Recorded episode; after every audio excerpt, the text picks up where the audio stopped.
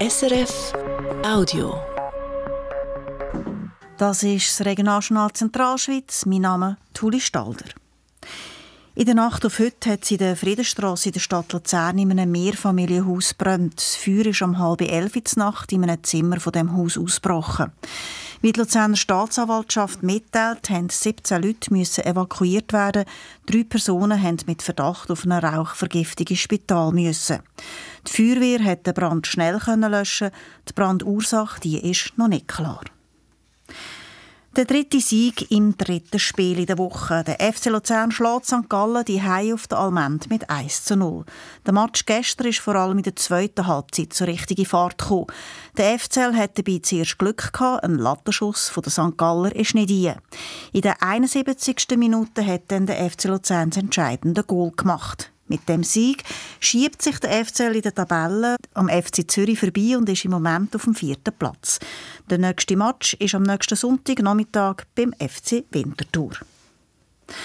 Der Harber Skispringer Gregor Deschwande fliegt beim Skispringen im deutschen Willingen zum zweiten Mal in dieser Saison und zum zweiten Mal in seiner Karriere überhaupt aufs Podest.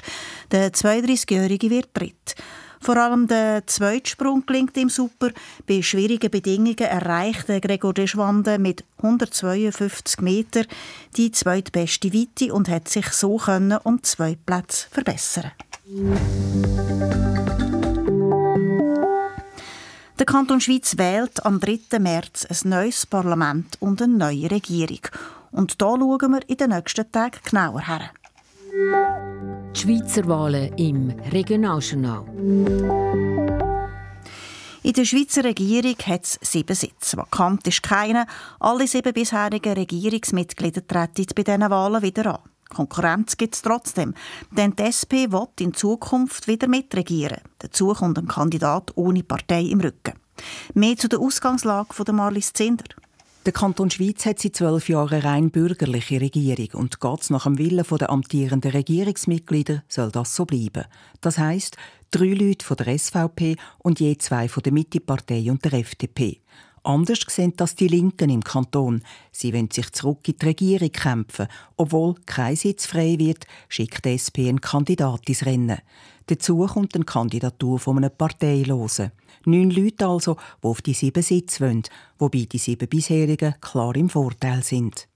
Gewählt wird die Kantonsregierung am 3. März übrigens nach einem neuen System. Es gibt nur noch einen Wahlzettel, wo alle Kandidierenden draufstehen und wo die Wählerinnen und der Wähler sieben Leute ankreuzeln kann. Das neue Wahlgesetz hat die amtierende Schweizer Regierung in den letzten Jahren umtrieben. Aber zum Beispiel auch Kinderbetreuung außer Haus hat politische Überzeugungsarbeit gebraucht. Um brisante Themen geht es auch in der nächsten Legislatur, wie das umstrittene Ausreisezentrum für Asylsuchende, wo der Bund das Goldau einrichten will. Weiter stehen millionenschwere Bauvorhaben an, wie das neue Sicherheits- und Verwaltungszentrum vom Kanton.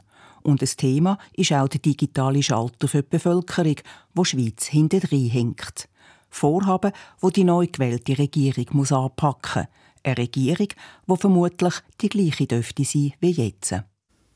Diese und andere Themen aus dem Kanton Schweiz schauen wir heute Abend im Regionaljournal Zentralschweiz genauer an mit den drei SVP-Vertretern André Rüegsecker, Herbert Huwiler und Xavier Schuler und mit dem Sandro Patierno von der Mitte-Partei. Die Wahlen im Kanton Schweiz beschäftigen uns also die nächsten Tage, aber nicht nur. Der Blick in die Woche vom Regionaljournal. Spätestens ab Mitte Woche wird es nämlich laut, farbig und schräg in der Zentralschweiz. Die Fasnacht geht los. Und da wollen wir zum Beispiel wissen, was der Fritschi-Vater am Abend und in der Nacht vor der Fritschi-Tagwacht noch so macht. Und wir reden mit den Bianchineri, das sind drei Brüder von Küsnacht, die seit exakt 30 Jahren mit Schnitzelbänken unterwegs sind. Was kommt an und was vielleicht eher nicht? Sie erzählen es bei uns im Verlauf dieser Woche. Und damit sind wir bei den Wetteraussichten mitteilt von SRF Meteo. Auch heute gibt es einen sonnigen Tag, sofern sich der Nebel verzieht. Und mit 10 Grad im Schnitt ist es heute mild. Das war ein Podcast von SRF.